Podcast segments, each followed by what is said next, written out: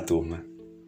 Espero que estejam bem, em segurança e bem próximas e próximos de se vacinarem, não é mesmo? Para quem ainda não se vacinou. Na aula de hoje, pessoal, veremos um pequeno trecho daquele famoso livrinho de capa vermelha, presença garantida nas ementas de cursos introdutórios de antropologia no Brasil cujo título é Cultura, um conceito antropológico, de nosso professor Roque de Barros Laraia. Bom, pessoal, Laraia, professor emérito da Universidade de Brasília desde 1992, é outro antropólogo barra etnólogo cuja trajetória dispensa comentários. Seu legado na institucionalização da antropologia no Brasil vai desde a sua participação fundamental na reorganização do Departamento de Ciências Sociais da Universidade de Brasília e na organização de cursos de pós-graduação de Sociologia, Antropologia e Economia, até o recebimento de títulos como de oficial da Ordem de Rio Branco e de cidadão honorário de Brasília. Bom, um grande clássico vivo e em atividade entre nós. Mas, falando especificamente sobre o trecho indicado para a aula de hoje, imagine que vocês tenham percebido que algumas definições ou classificações identificadas na obra já foram bastante sujeitas a controvérsias por algumas leituras presentes nas unidades anteriores, como por exemplo, os esforços anti-antropocêntricos empreendidos tanto por Descolar como por Ingold, certo?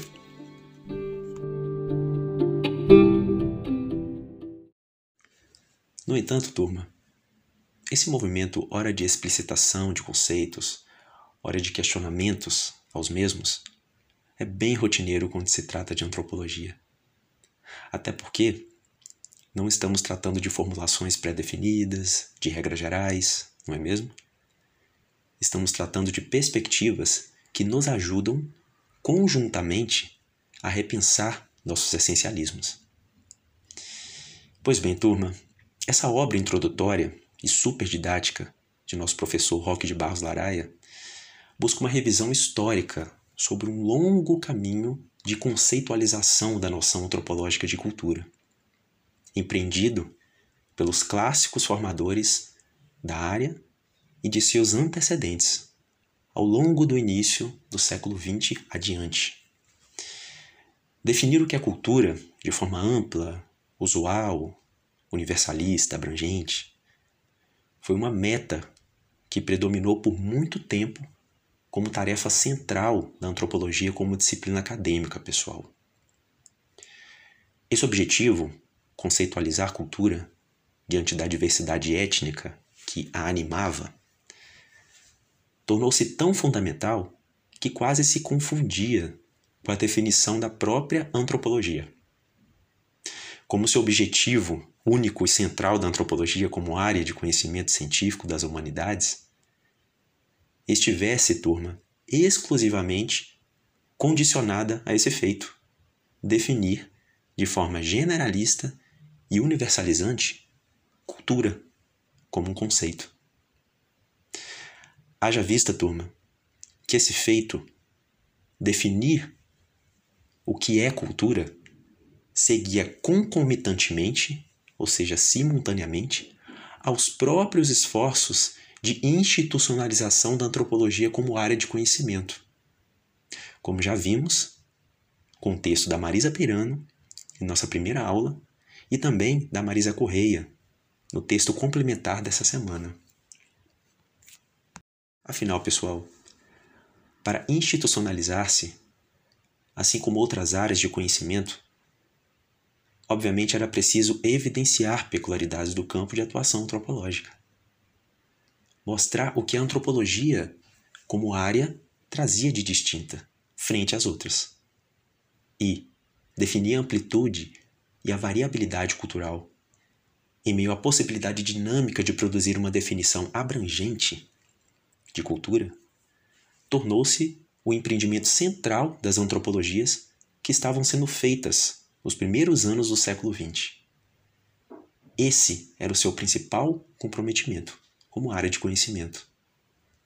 Ou, como bem salienta o antropólogo estadunidense Roy Wagner, um antropólogo denomina a situação que ele está estudando como cultura, antes de mais nada, para poder compreendê-la em termos familiares, para saber como lidar com a sua experiência e controlá-la. Ou seja, a antropologia inventa uma cultura para as pessoas, e essas pessoas inventam a cultura para a antropologia. Bom, Fica aí a provocação, pessoal.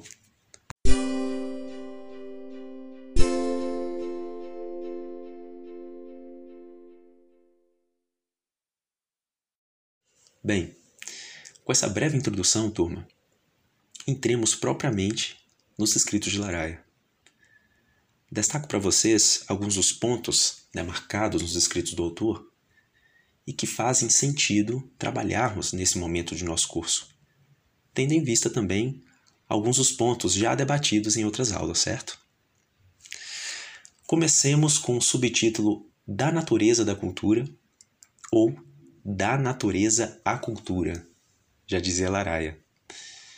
Trocadilho esse, turma, potente para agregar em suas explicações tanto a gênese das definições do conceito de cultura, ou seja, da natureza da cultura, assim como para indicar-nos como tal empreendimento, ou seja, definir cultura, esteve predominantemente envolvido com um esforço de produzir alteridades frente a uma definição de natureza, ou seja, da natureza à cultura. Em seguida, turma, Laré nos faz uma provocação. Sabiamente, o autor indaga sobre a possibilidade um tanto alegórica de nós, humanos, podermos escolher de todos os costumes do mundo aqueles que nos parecessem melhor. Bom, insiram muitas aspas nesse melhor, pessoal. Segundo o autor, caso isso fosse possível de ser feito, acabaríamos preferindo nossos próprios costumes convencidos de que nossos próprios costumes são melhores do que todos os outros. Bem, essa reflexão de Laraia, turma, não significa que há uma impossibilidade de nós, humanos, passarmos por transformações contínuas, mesmo diante de processos de particularização ou de individualização de traços culturais no seio de nossos próprios grupos de convivência. Não quer dizer também que nós não nos transformamos ao longo de nossas experiências. Resumindo, pessoal, o que Lara enfatiza nesse trecho é que a nossa formação sociocultural não está desatrelada de nossa formação contextual enquanto ser no mundo. E, essa contínua transformação e reconfiguração enquanto humanos não corresponde a uma espécie de troca supérflua de uma coisa insignificante por outra, como algo que pudéssemos colocar ou retirar de nós. Já vimos essa reflexão de maneira semelhante em Damata, quando mesmo exemplifica a distinção entre trocar uma TV ou um carro diante da troca de valores morais e políticos. Estão lembrados?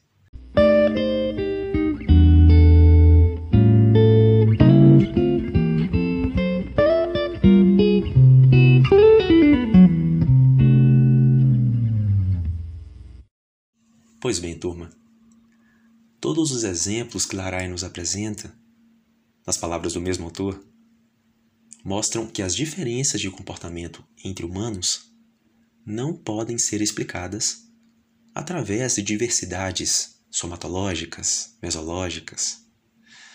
Neste ponto, ele inicia uma revisão crítica de duas perspectivas que tiveram bastante força e, em certo sentido, ainda sobrevivem no imaginário de explicações essencialistas, sobre a diversidade comportamental humana. Estamos falando, turma, do determinismo geográfico e do determinismo biológico. Vamos a eles? Primeiro, falemos do determinismo biológico, turma. Essa linha de pensamento defendia, ou defende, que nossas características propriamente orgânicas, biológicas, como as genéticas hereditárias, são centrais e, assim, responsáveis pela diversidade cultural humana. De forma metafórica, turma, é como se nossos genes estivessem em uma espécie de HD de armazenamento de nossas características e são externizados ao longo de nossa interação com o mundo. Bom, essa perspectiva é reflexo de um racismo científico, turma, empenhado em desenvolver leis gerais e universais próprias de uma ciência darwinista que era adaptada ao conceito de cultura e de diversidade cultural, que, adivinhe, favorecia ao debate da chamada criação seletiva dos seres humanos, com objetivo um tanto nacionalista e governamental de aprimoramento cultural. Lembram do nazismo, né? Pois é. E tal movimento racista, que obviamente não atingiu somente o campo das ciências humanas, era uma tentativa de criar uma ciência social com bases biológicas, que inclusive resgatava o método comparativo dos evolucionistas culturais do século XIX. Ou seja, turma, nesses termos, cultura tinha uma função: assegurar a prole, a descendência e as formas de compreender grupos e a constituição desses grupos como sociedade era com base nas características de seus traços genéticos.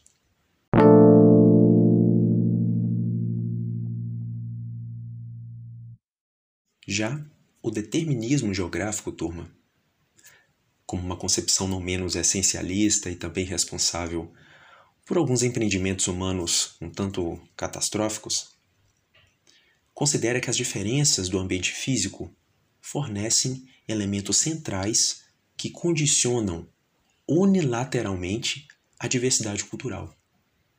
Ou seja, atribuir ao meio um papel de condicionante das manifestações culturais e, inclusive, comportamentais, turma. Bem, turma, uma questão que preciso salientar aqui é que contestar o determinismo geográfico não significa negar a existência de interrelações entre o que convencionamos chamar de cultura e o que convencionamos a chamar de natureza. Até porque é preciso pensar numa coexistência conceitual e prática entre essas dimensões, natureza e cultura, sem necessariamente cair em um determinismo biológico ou geográfico. Ou seja, turma, há perspectivas que afirmam que o que convencionamos a chamar de natureza condiciona operações intelectuais e, em contrapartida, por meio dessas operações intelectuais de estimulação cognitiva, a cultura se reproduz, interferindo inclusive em nossa constituição biológica e ambiental, por meio das práticas culturais que adotamos ao longo de nossa vida em grupo, como defende a antropologia estruturalista. Nesse sentido, pessoal, o que eu preciso que vocês percebam até aqui é que os esforços de contestação e questionamento de determinismos biológicos e geográficos, de tão intensos e implacáveis que foram, transformaram-se predominantemente em defesas de um essencialismo culturalista, ou melhor, de um determinismo cultural. Isso porque, durante esse período, a noção de cultura predominava em relação à noção de natureza, entre as antropologias que estavam sendo feitas. Bom, algo não muito raro de acontecer quando correntes de pensamento se degladiam e, consequentemente, se encrudecem em si mesmas, em um contexto de conflito entre paradigmas, onde uma perspectiva entende que a sua sobrevivência depende da derrota de outras. No entanto, turma, repetindo, é possível contestar determinismos biológicos e geográficos sem necessariamente cairmos em uma alternativa antropocêntrica de explicação. Ou melhor, sem necessariamente se opor à natureza orgânica de nossa espécie, que está inevitavelmente em correlação com os ambientes de convivência junto a outras espécies.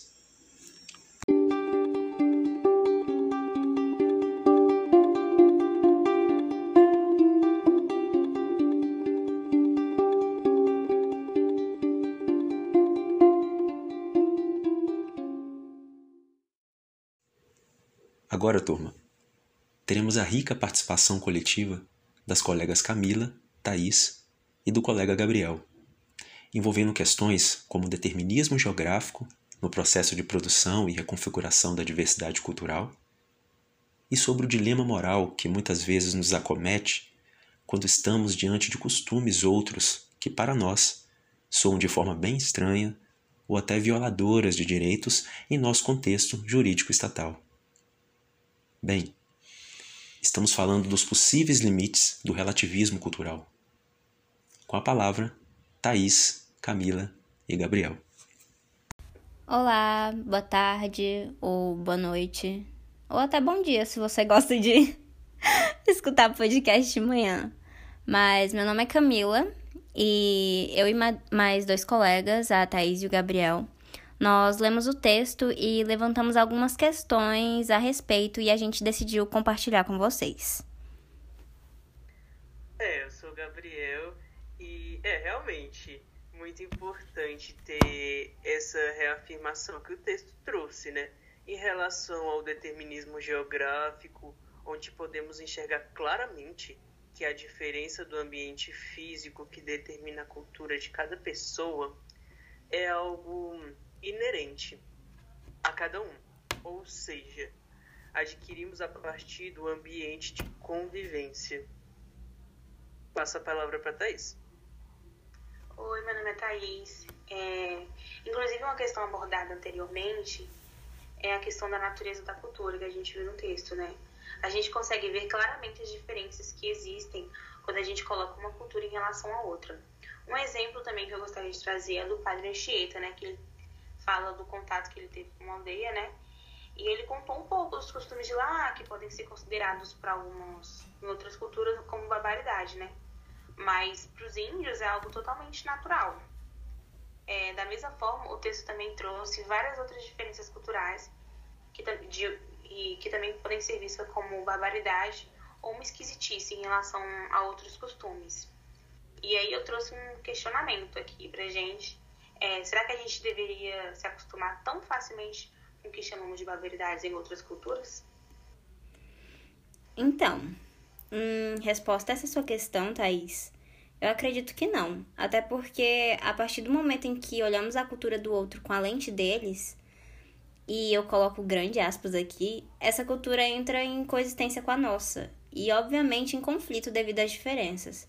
Então, a questão aqui não é a de simplesmente acostumar, e sim respeitar e coexistir sem julgar com base na nossa lente.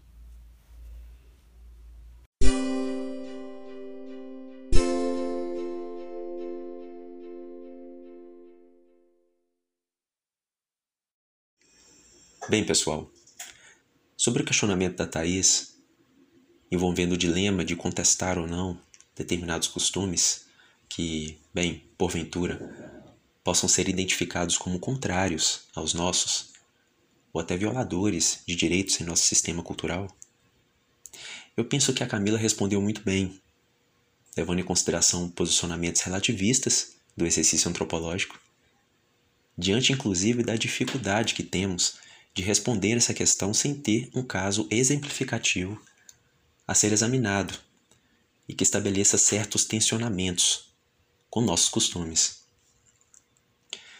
No entanto, pessoal, uma coisa que precisamos também levar em consideração sobre esse tema é que uma das tarefas mais pertinentes e de grande contribuição da antropologia, diante de alteridades, de diferenças culturais, ou até diante de comportamentos que são violadores de direitos em nosso próprio sistema cultural e não violadores de direitos em outros sistemas culturais, diz respeito ao nosso esforço de não reduzir o trabalho de campo a uma reprodução de discursos de um determinado grupo social, de forma totalizante e homogênea. Até porque sempre será pertinente, turma, questionar qual ou quais grupos foram ouvidos por nós durante o trabalho de campo. Há subalternidades e invisibilizações nesse processo de escuta? Há unanimidade na aceitação de determinado costume estudado? Afinal, há controvérsias? Bom, explicitar esses aspectos justamente para evidenciar as complexidades de um sistema cultural que nunca é homogêneo é uma tarefa do trabalho de campo, mesmo que envolva somente um grupo específico, turma.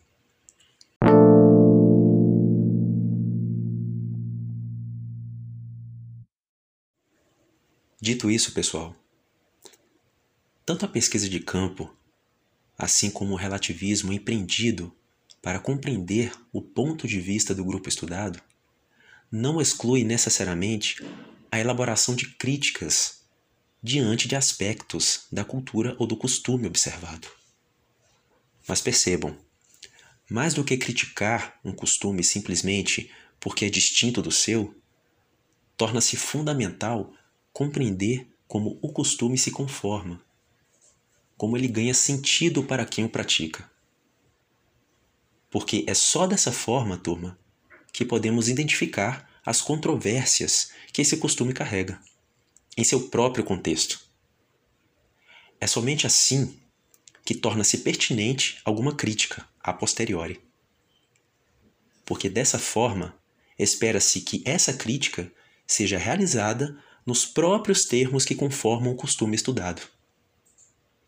Mas lembre-se, estudar um costume não implica concordar com o mesmo. Não quer dizer que precisamos concordar, apoiá-lo, defendê-lo. No entanto, compreender o sentido que tal costume representa para quem o pratica é uma questão ética para a antropologia como ciência social.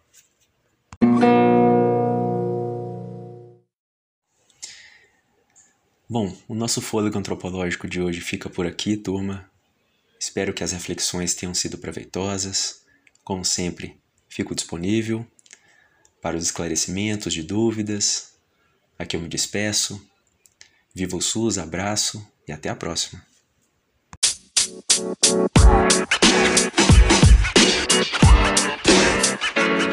know, man. You know, man.